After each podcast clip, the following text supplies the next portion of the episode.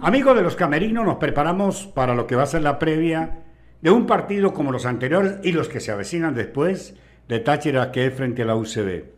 Alguien llegó a decir cuando salió el formato, cuando salió el fixture, de que era malo el formato, que el fixture era malo, que eso no iba a contribuir en nada en el fútbol nacional y que equivocado estaba la persona o equivocadas las personas.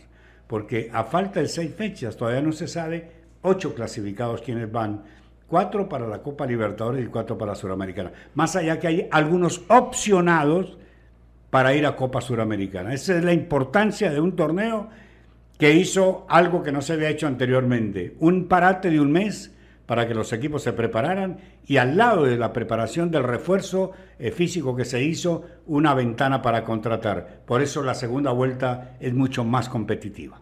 Jairo en esta jornada 24 la UCB recibe al Deportivo Táchira allá un Deportivo Táchira que está de segundo lugar con 43 puntos y la UCB está de 12 con 19 puntos. La jornada 24 es muy interesante, a pesar de que al Deportivo Táchira le toca de visitante y eso lo vamos a estar hablando más adelante.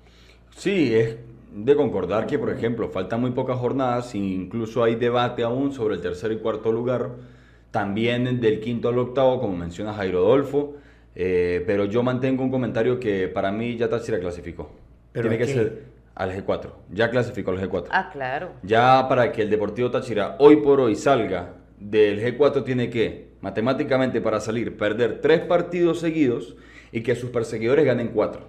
Para que Táchira salga del G4. Entonces, es muy difícil que si, primero se den los tres partidos seguidos perdiendo y segundo que sus perseguidores ganen porque se van a enfrentar entre ellos también. Por lo que para que Táchira salga del G4 tiene que ser una catástrofe deportiva que a lo personal pienso que no, no se va a dar. Bueno, es un partido que para mí es bueno para sumar y ganar una vez, de una vez por todas en el Olímpico, que tiene tiempo Táchira, que no se le da, ¿no? Una, una victoria en este estadio de la capital de la República.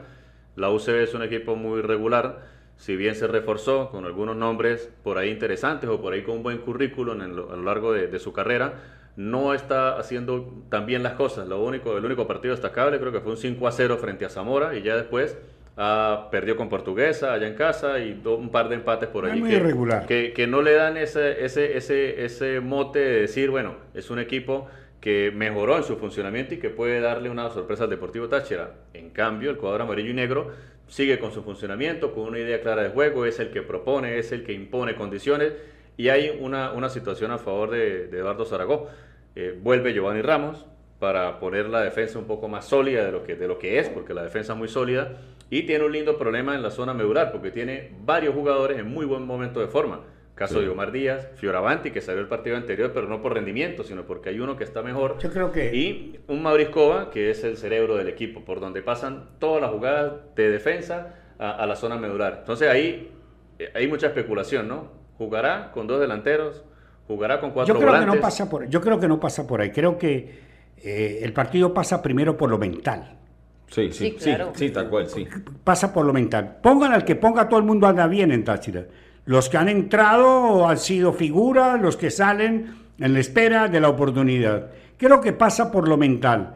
Táchira debe entender primero de que no puede ir a buscar el 2 a 0 sin marcar el 1 a 0.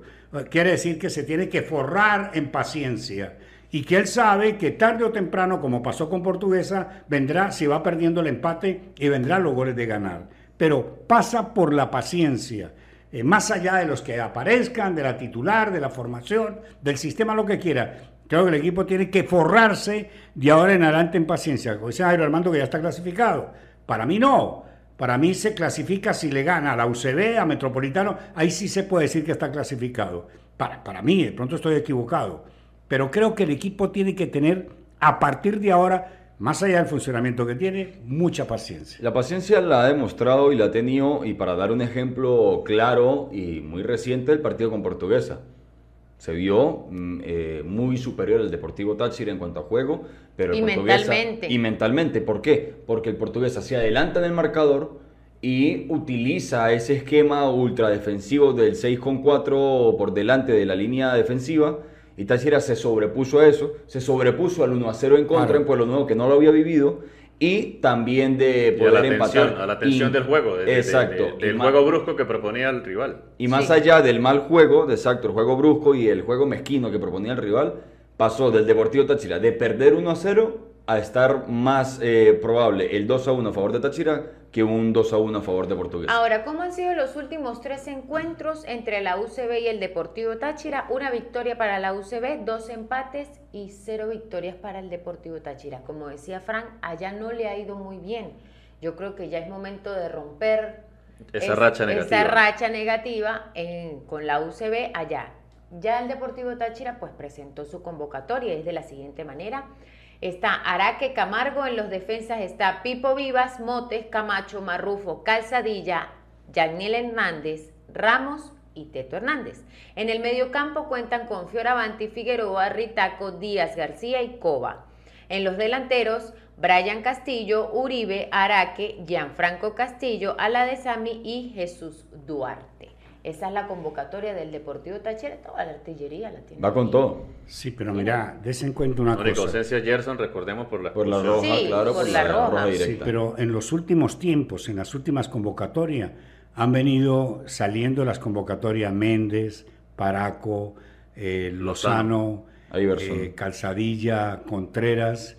Eh, el equipo está, ¿cómo se dice? Dibujando su titular. Ujú. Porque aquí, por ejemplo, para que, para que Chacón estuviese en esa convocatoria, sobraba un delantero. Correcto. Sobraba un delantero. Para que estuviera Chacón en la convocatoria. Pero los jóvenes, este es el momento de clasificar. Este no es el momento de jóvenes, es el momento de los caballos para ir a buscar la De clasificación. Cuando ya se clasifica, el equipo rotará.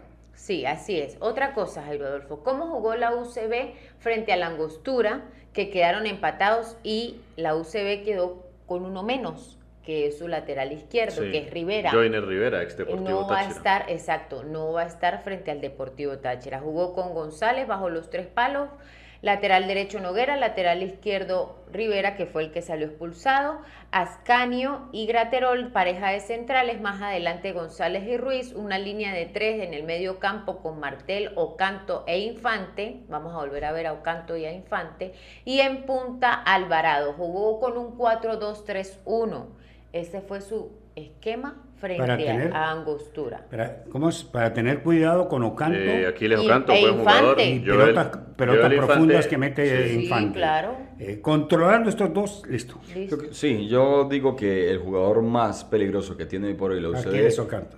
Aquiles Ocanto es uno que no se, le, no se le puede dejar un rebote, no se le puede dejar un espacio porque es Tiene esos buen juego jugadores que aéreo y tiene aprovecha- buena pegada, sí. Exacto, y que, y que es muy recursivo. Suele aprovechar esos pequeños errores del rival para aprovecharse y lo está consiguiendo con la UCB. Por eso tiene que ser un jugador de mucho cuidado que seguramente entra entre la preparación del Y profe. obviamente lo van a referenciar, van a ver una marca allí. no me sorprendería que lo tome Pipo, que es uno que se ha desempeñado muy bien de libero para tomar ese tipo de jugadores. Sí, pero es que el centro delantero es que... Eh, el Alvarado. 9 es un panameño, Alvarado. Alvarado, llegó, llegó recién, sí, muy Sí, joven.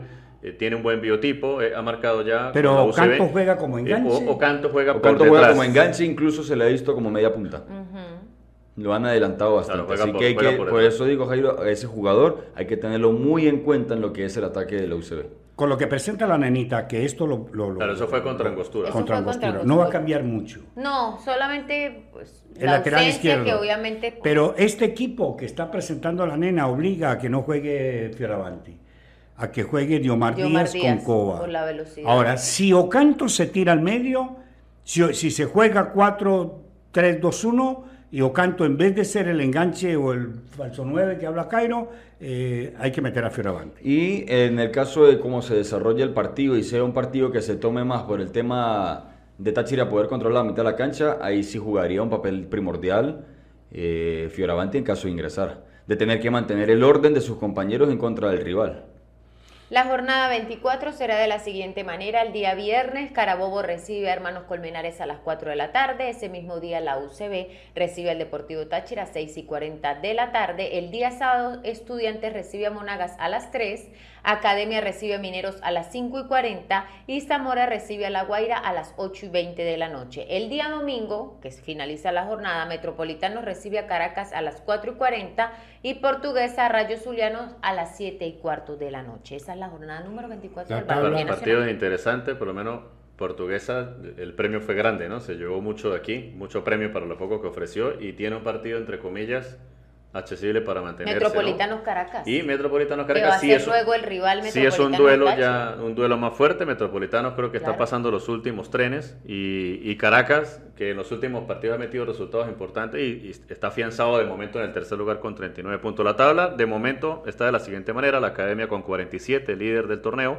Deportivo Táchira segundo 43, Caracas tercero 39, Portuguesa cuarto 38.